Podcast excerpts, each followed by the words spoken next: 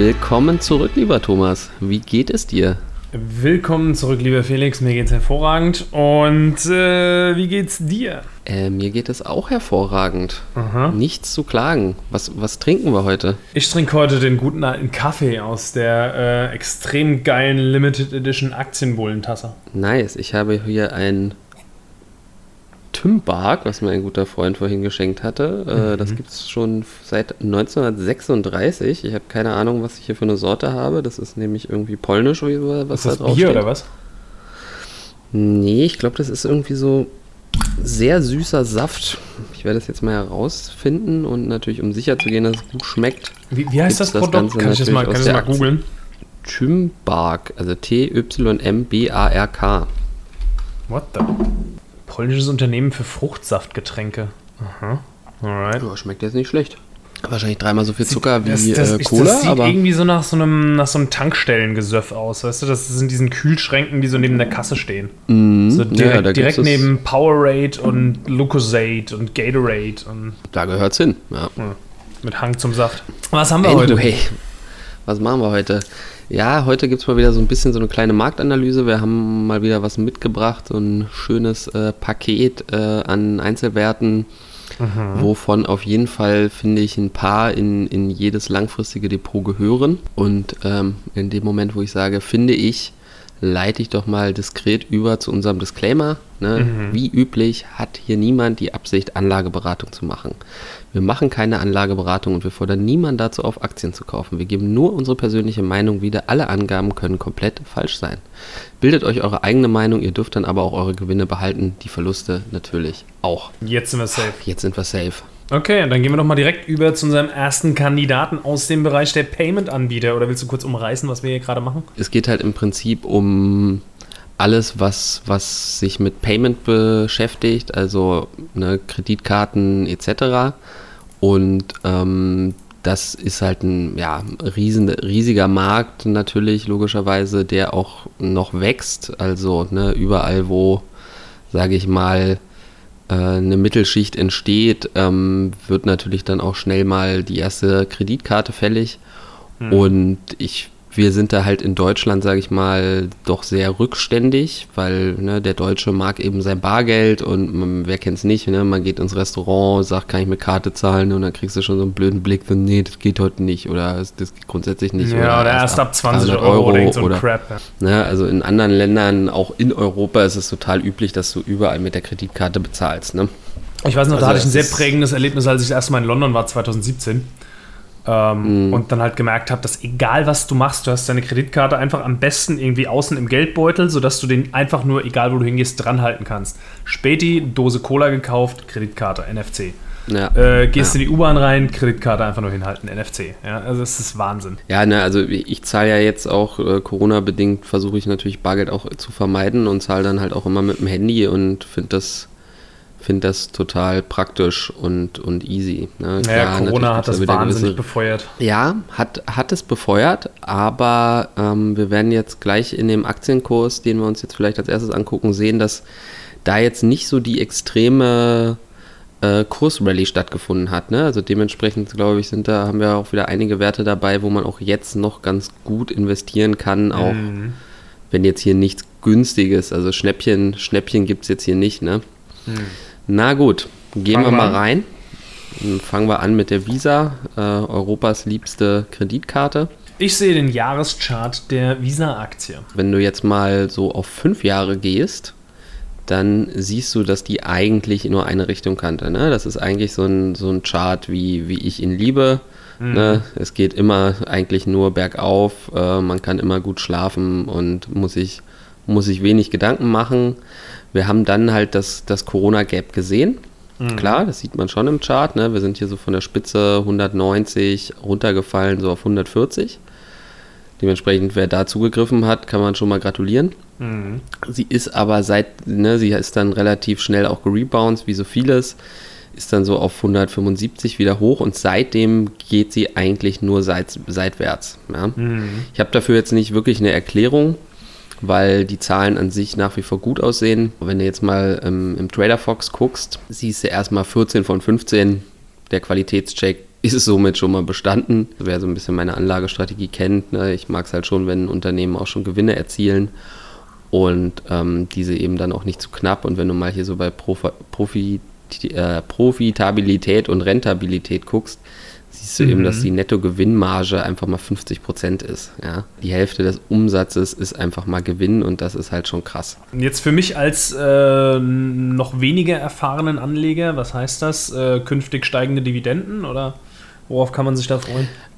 Ähm, genau, also da siehst du zum Beispiel, dass da natürlich auch, was die Dividende angeht, natürlich Luft nach oben ist, beziehungsweise halt auch einfach, dass die Dividende auch relativ sicher ist, weil, weil es einfach verdammt viel Geld eingenommen wird und dementsprechend sie jederzeit äh, sozusagen ohne Probleme die Dividende auch zahlen sollten können. Also es ist jetzt kein, kein Top-Dividendenwert, so viel kann man auf jeden Fall auch schon mal sagen. Ne? Also du hast halt 0,58 Prozent in 2020 gehabt und 0,48 Prozent in 2019.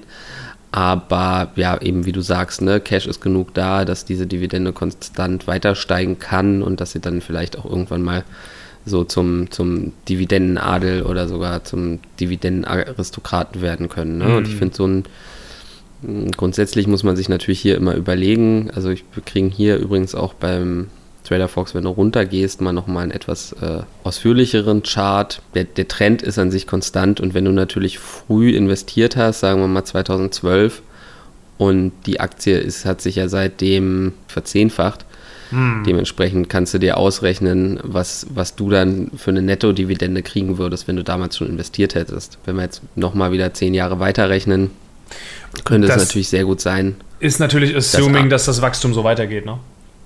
Eben, genau. Das ist, das ist natürlich nicht garantiert. Wie gesagt, wir sehen jetzt vor allem halt diese Seitwärtsbewegung auch ähm, seit, seit eben einem Jahr.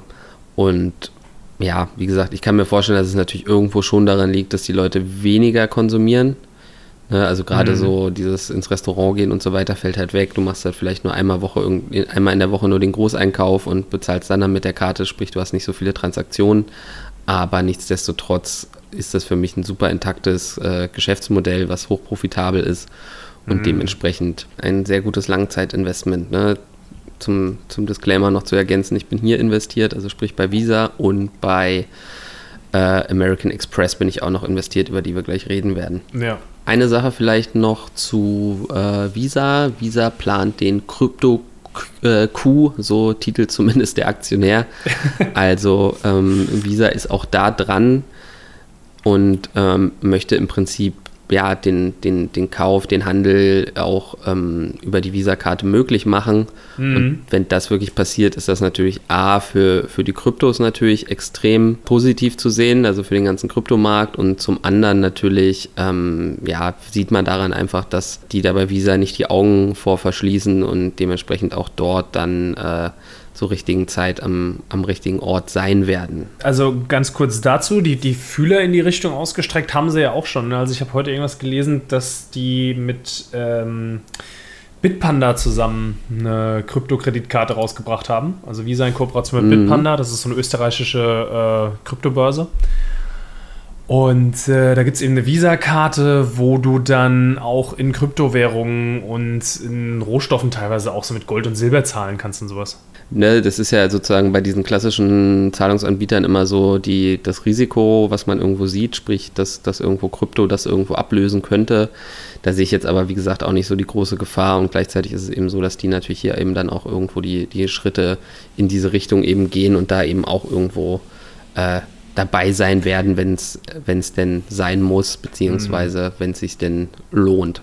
Machen wir doch mal mit der American Express einfach weiter. Bei der American Express haben wir im Prinzip ein sehr ähnliches Bild, also auch eben wieder, wenn wir auf den 5-Jahres-Chart gucken, sehen wir auch da eigentlich immer konstantes Wachstum über die Jahre und sehen dann eben auch wieder den, den Corona-Dip und ähm, sehen, dass sie sich nicht ganz so schnell er erholt hat wie die Visa, aber jetzt auch langsam wieder so in Richtung Richtung äh, Allzeithoch auf dem Weg ist. Ne? Also aktuell steht sie bei 112 Euro mhm. und Allzeithoch war bei 120.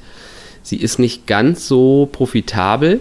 Ne? Also hier ist die Nettogewinnmarge eben nur bei 18 Prozent, was natürlich äh, schon mal da im Gegensatz zur, zur Visa Card so ein bisschen so der Minuspunkt ist, aber die Dividende ist dafür auch ein bisschen attraktiver mit äh, 1,27 ist die natürlich top. Wir haben bei Visa jetzt nichts zum KGV gesagt. Ne? Also KGV im Jahr 2020 lag bei 40 bei Visa und hier sind wir jetzt bei 36. Mhm. Ne? Also diese Unternehmen, dadurch, dass sie so ein ja, ex extrem gleiches Geschäftsmodell haben, haben dadurch auch immer sehr, sehr ähnliche Kursverläufe.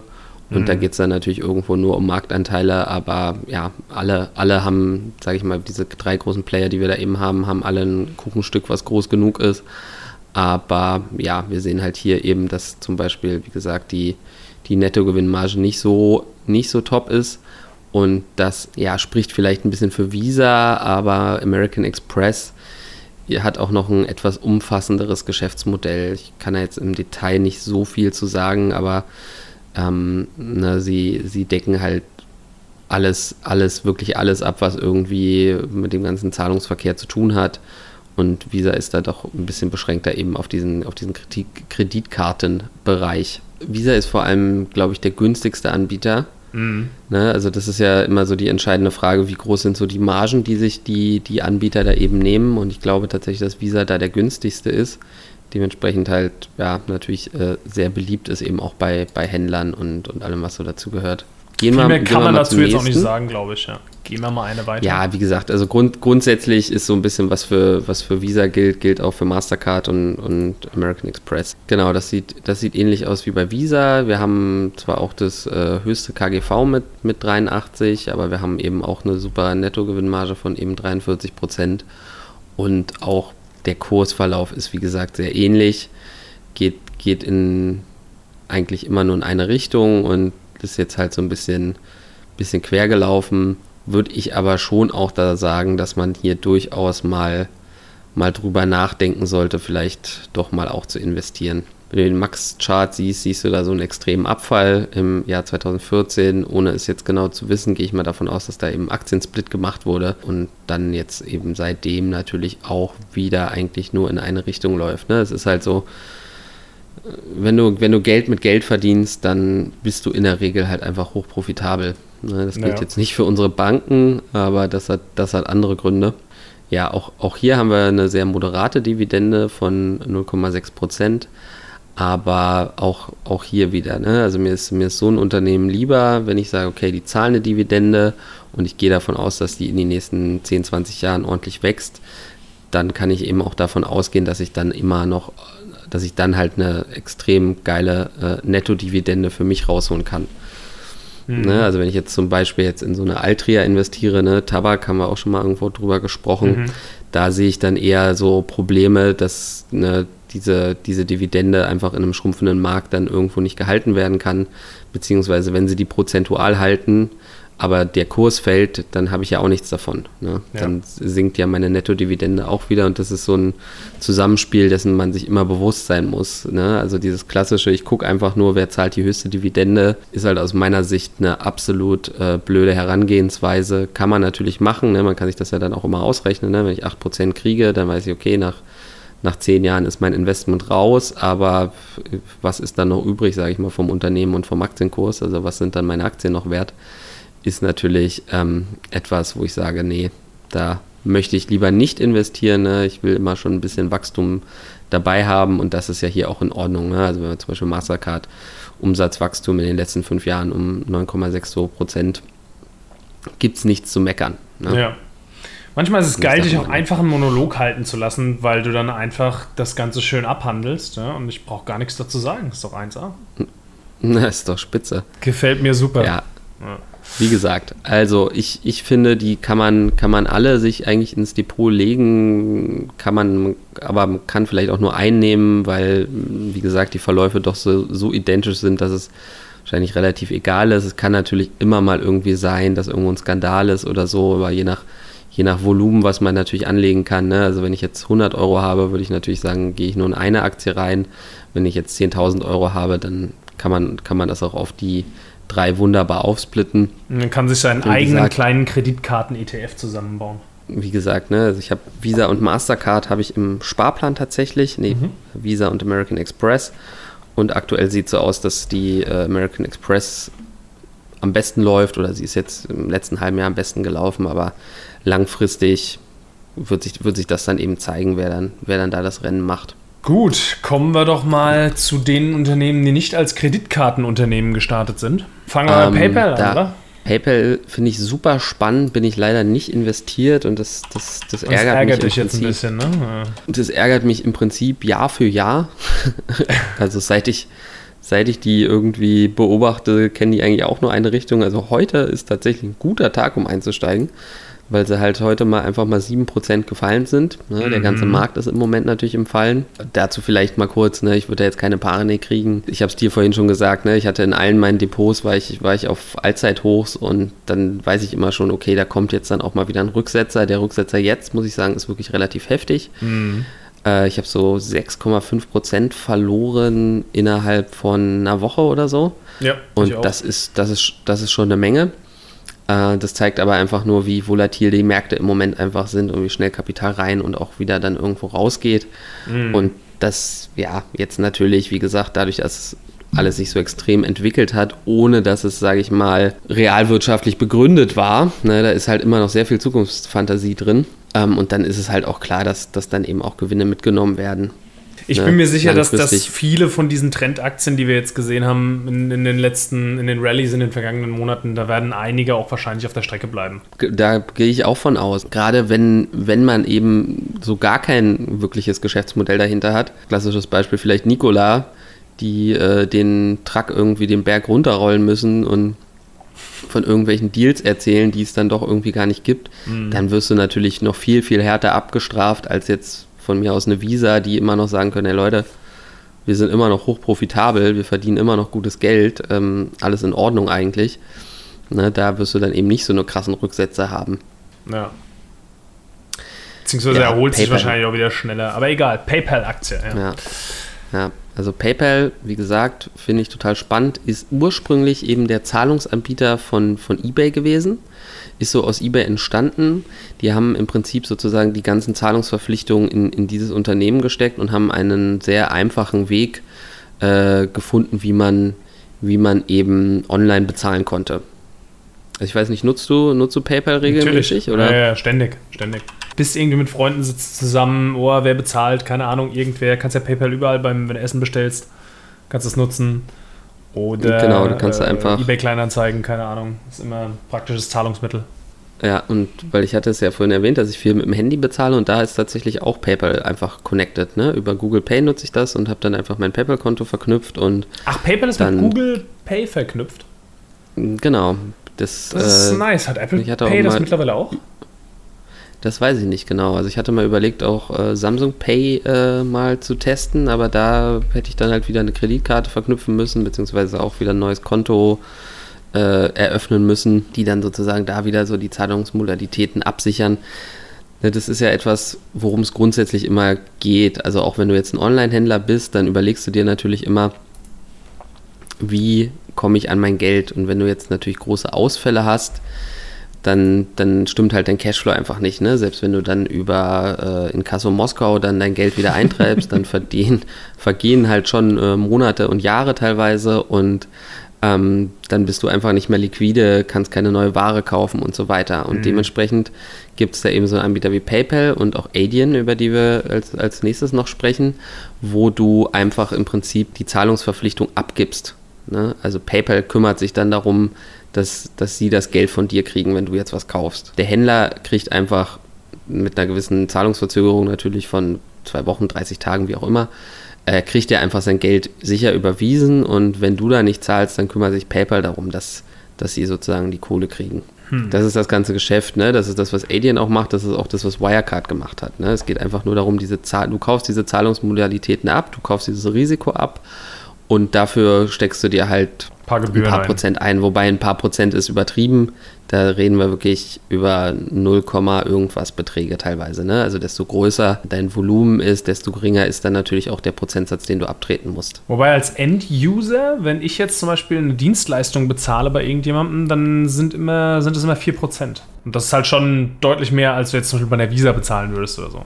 Klar, weil dein, weil dein Volumen halt in Anführungsstrichen auch so gering ist. Nee, nee, das stimmt schon. Ne? Also, also auf dem privaten Sektor, da knapsen sie sich nicht so viel ab, aber ähm, für die Händler ist das, ist das teuer. Ja? Mhm. Also die Händler finden es schon besser, wenn du, wenn du über Kreditkarte bezahlst oder vielleicht sogar über Lastschrift oder Rechnung oder was auch immer. Aber es ist halt super bequem. Wenn ich nicht über PayPal bezahlen kann, dann habe ich direkt schlechte Laune in Anführungsstrichen. Ja. ja, geht mir auch so. Wenn ich irgendwo zum Beispiel versuche, gerade beim Essen bestellen, ja, oder beim Klamotten bestellen oder was weiß ich, wenn PayPal da nicht zur Auswahl steht, dann haben die immer so Sofortüberweisung oder äh, Rechnung oder irgend so ein Garbage, weißt du? Oder halt so Unternehmen, die keine so, eine, so, ein, so ein gut integriertes äh, Interface haben, ja, also sich so Klarna oder so.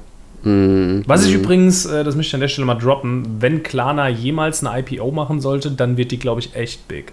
Ah, Klarna, Klarna hat doch Sofortüberweisung übernommen, wenn ich mich nicht irre. Ja, die haben Sofortüberweisung übernommen, die haben BillPay übernommen. Ja, keine Ahnung, zig Kooperationen irgendwie mit, mit Visa und, und weiß ich nicht was. Also, hm. ähm, ich glaube, ja, da, da steht was Dickes ne, in den Startlöchern. Die haben momentan eine Unternehmensbewertung von 25 Milliarden. Mhm. Und das ist schon nicht zu vernachlässigen. Das, das ist ja im Prinzip auch so, dass du das dann wieder einkaufst. Ne? Also wenn du jetzt Adyen dir als Händler nimmst oder, oder auch Klarna oder, oder was auch immer, dann bieten die dir in der Regel eben dann diese ganzen verschiedenen Zahlungsmethoden an. Ne? Also du kriegst dann darüber dann eben die Kreditkarten und Sofortüberweisung genau. und, und ja. was auch immer. Ja. Und ja, was auch noch äh, vielleicht wichtig zu sagen ist, es gibt natürlich immer so eine gewisse Risikoanalyse, die die dann eben machen. Also es wird halt immer geguckt, okay, welche Waren verkaufst du? Ähm, dann können sie ungefähr schon einschätzen, wie hoch da so die Ausfallquoten sind. Zum Beispiel Klamotten sind halt echt nicht gut, ne? Äh, Mobiltelefone sind auch nicht gut, die werden dann auch oft nicht bezahlt. Ne? Die Leute klassisch kaufen sich das neue iPhone gerne noch auf Ratenzahlung und mhm. dann stellen sie fest, oh, irgendwie 50 Euro im Monat ist ja doch ganz schön teuer. Und ähm, dementsprechend ist dann natürlich auch die Marge, die du abtreten musst. Ne? Weil einfach, ja, desto höher dein Risiko, desto höher die Ausfallquoten sind, desto mehr musst du sozusagen prozentual abdrücken. Und das ist natürlich auch das, was bei Wirecard dann irgendwo so zu diesem Problem geführt hat, weil sie ja einfach gesagt haben, da ist Geld da auf den Philippinen. Ne? Wir erinnern uns an die Geschichte, was ja im Prinzip immer als Sicherheit dient, dass sozusagen immer sichergestellt ist, dass sie, dass sie eben zahlungsfähig bleiben. Und wenn dieses Geld eben nicht da ist, dann ist dieses ganze Konstrukt halt doch sehr, sehr viel wackeliger äh, gestrickt, als, als es scheint und eben auch nicht mehr legal, ja, weil, weil du einfach das absichern musst in irgendeiner Form. Ja.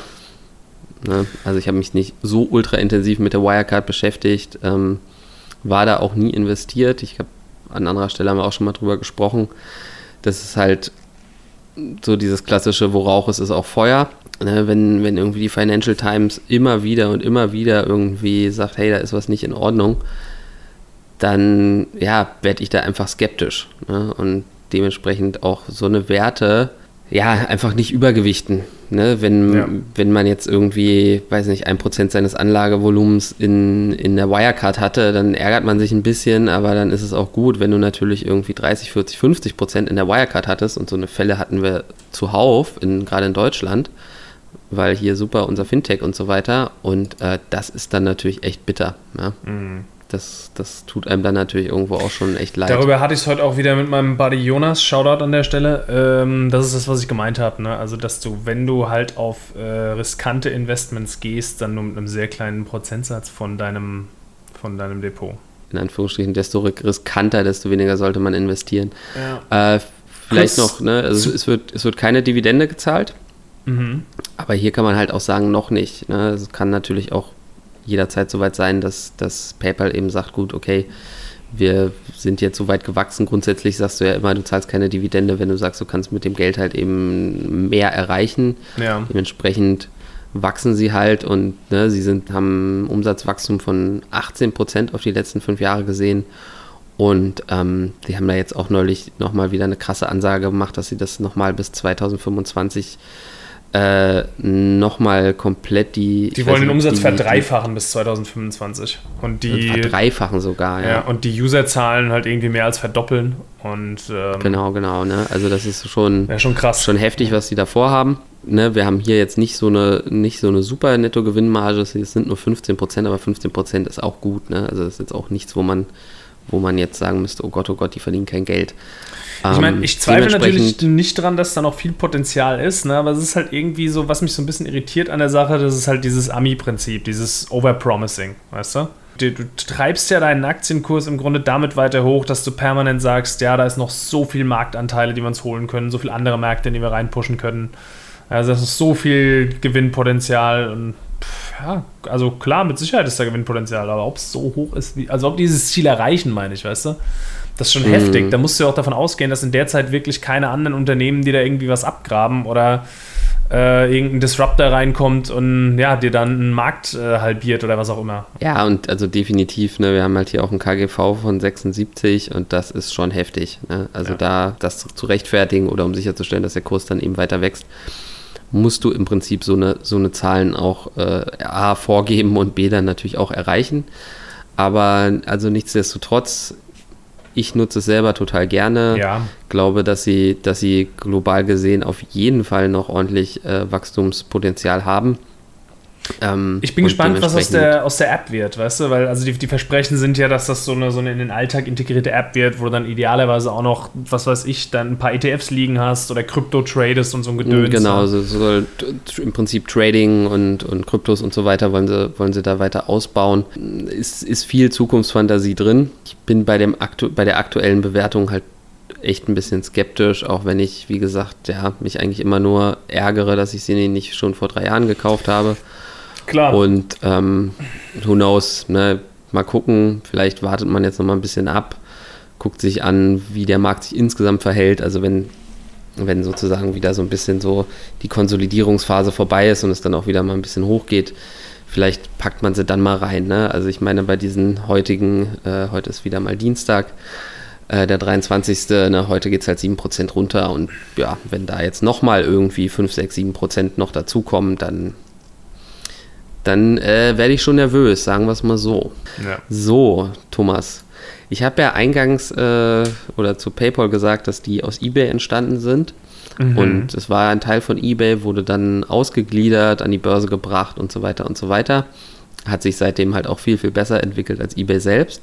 Mhm. Und lustigerweise hat eBay PayPal den, den Rücken gekehrt, jetzt vor, weiß nicht genau, ist jetzt noch nicht so lange her und sie haben jetzt einen anderen Zahlungsabwickler und das ist nämlich Adyen, das niederländische Unternehmen. Mhm.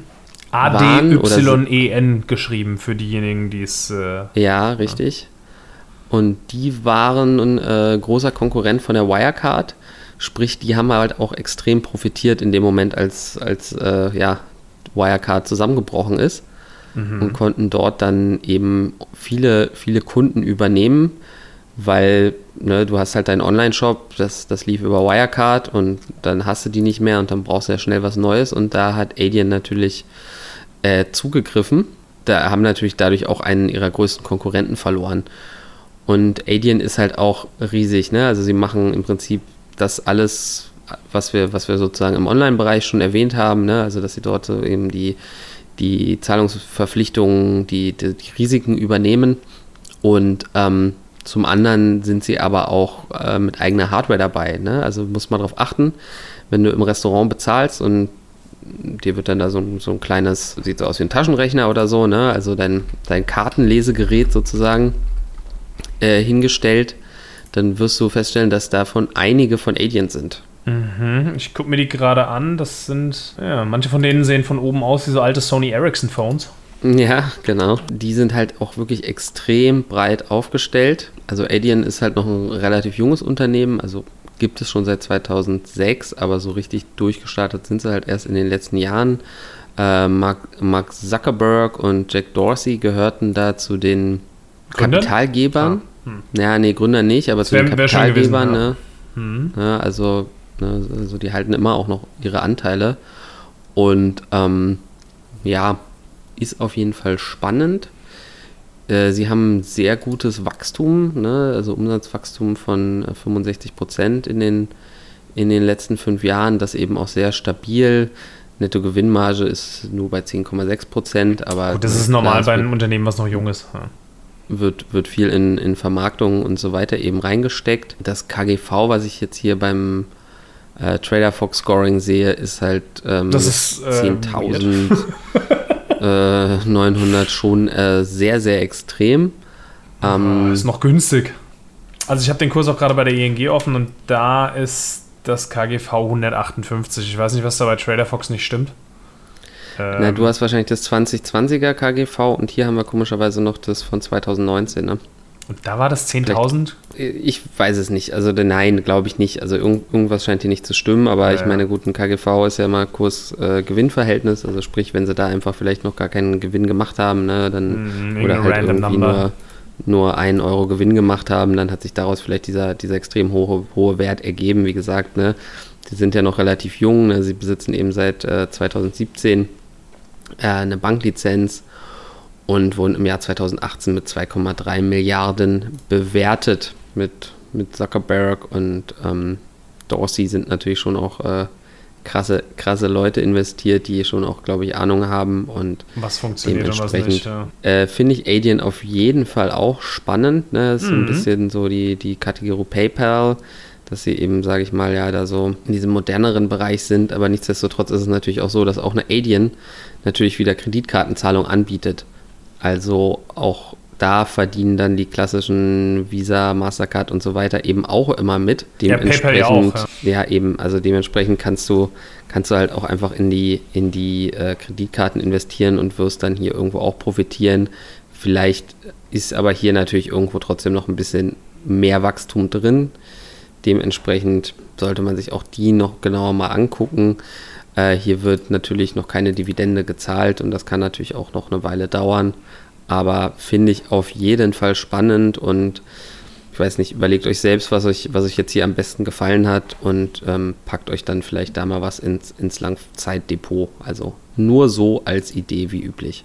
Ja, mit Geld Geld verdienen, das macht man an der Börse sowieso. Wenn andere das auch noch für euch machen und ihr da auch noch mitverdienen könnt, Vielleicht wirklich alles keine schlechte Idee. Speaking of which, da droppe ich nochmal ganz kurz unseren Trade Republic Reflink. Wer, wer, wer Bock hat, äh, auch mit Geld Geld zu verdienen und sich ein Depot anzulegen, darf gerne unseren Reflink nutzen. Dafür bekommt ihr dann 15 Euro für euren ersten Trade und in dem Moment bekommen wir auch 15 Euro.